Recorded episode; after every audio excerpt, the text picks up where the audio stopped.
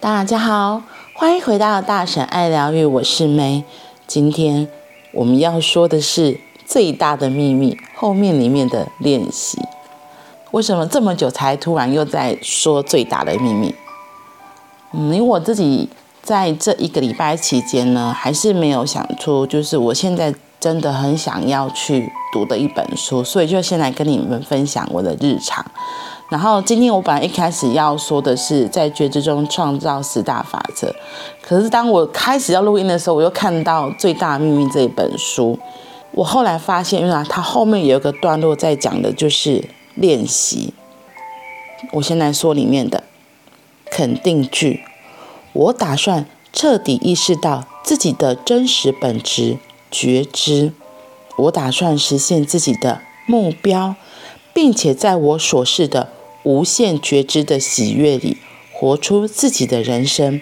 我已经做了决定，要成为我所示的永恒不灭的纯粹觉知。我觉得这段肯定句有点像是在一个宣告，那个宣告是跟自己，除了这个跟大家说之外，我觉得有个很大是跟自己的全面的。把，你可以说是高我啊，身心灵啊，全面的这一整个自己说这一段话。我打算实现自己的目标，并在我所示的无限觉知的喜悦里，活出自己的人生。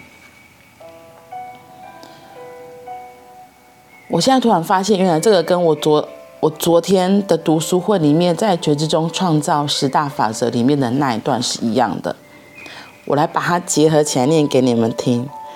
难怪我现在就是明明就想要念觉知中创造十大法则，可是为什么会突然又拿起这本书？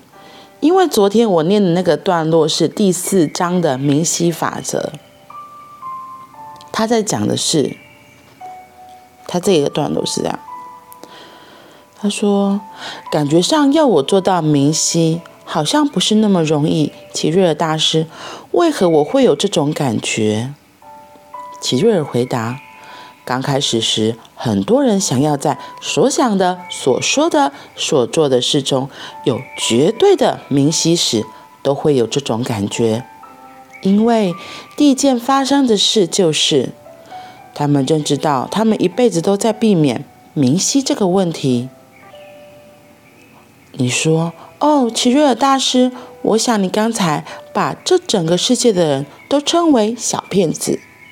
不，这完全不是我的意思。我是说，你们把机会都用来避免明晰。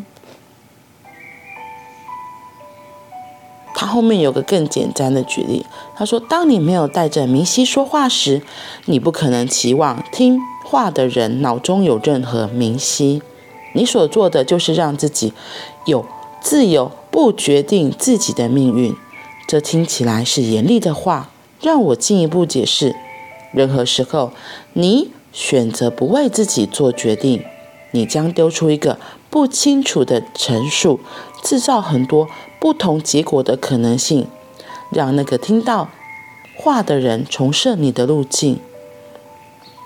一旦你把权力交给别人，要预期他会去使用它，你并没有清清楚楚的聚焦在你的旅程终点，反而是你从自己的路滑向了别人的道路。所以现在你唯一的路是重回你的立足点。所以当迷路的时候，朋友，我建议你开始回去找出失去明晰的地方。而不是责怪别人。我会说这一段跟今天要讲的很重要。我打算彻底意识到自己的真实本质觉知，我打算实现自己的目标，并在我所示的无限觉知的喜悦里活出自己的人生。从小。应该说，我们很小的时候都被父母亲给要求、给规定，甚至设定的目标。哎，做老师看好啊，做先生嘛真好啊，薪水稳定，个就好呀呀。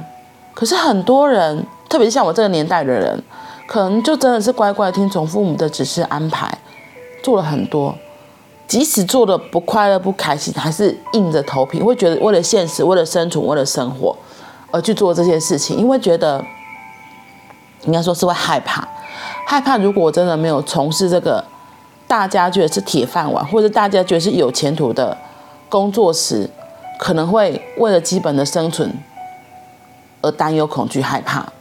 所以就不敢跨出这个框架去到别的地方，那以至于真的，你承袭了父母亲给你选择的道路、设定的道路之后，在那里如果遇到挫折，你就会开始埋怨，这都是爸妈为我选的路，这不是我要走的。那好啊，现在就问你自己，那你要什么？你有没有真的有机会可以问问自己，你想要什么？如果人生可以重来一次，你想要做的又是什么？因为真实的情况是，是你是自由的啊，你可以做任何你想要做的事情，别人是无法框架住你，别人是无法限制你的。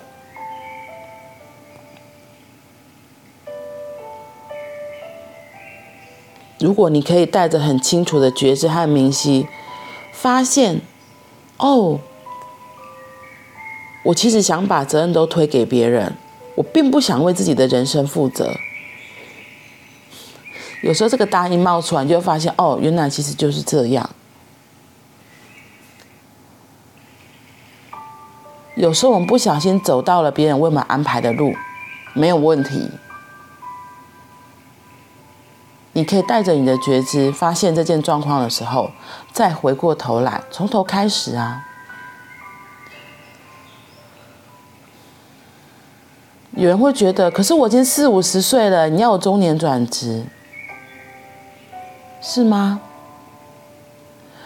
虽然有一句古话说“人生七十才开始”，可是我觉得这是真的哎。应该是说，不管何时何地。你只要你发现了，你觉察到了，你都可以为你的人生转个弯，踏上不一样的旅程。像我自己就觉得，我自己在现在就是在一个状态里，可是我跟我自己说，虽然我现在四十几岁了，可是我不想要有遗憾，我就去做我自己现在想要做的。因为你没有做过，你没有去尝试过，你永远不知道这一条路会走到哪里去。所以，亲爱的朋友们，记得你是自由的，你也是无限的存有，你是自由的。你是无限的存有。当你愿意打开自己，信任这整个世界，信任这整个宇宙，你所踏出去的每一步，你所走的每条道路上，都会有无限的支持，无限的祝福，会有奇迹一直一直发生的。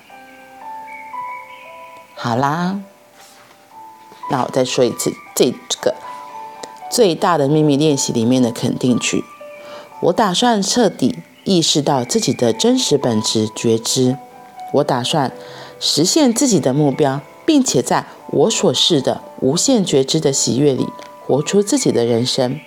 我已经做了决定，要成为我所示的永恒不灭的纯粹觉知。所以，这个觉知练习可以做的第一件事是问问自己：我有所觉知吗？步骤二，注意觉知。最重要的是保持觉知。好啦，那我们今天就分享到这里，我们明天见，拜拜。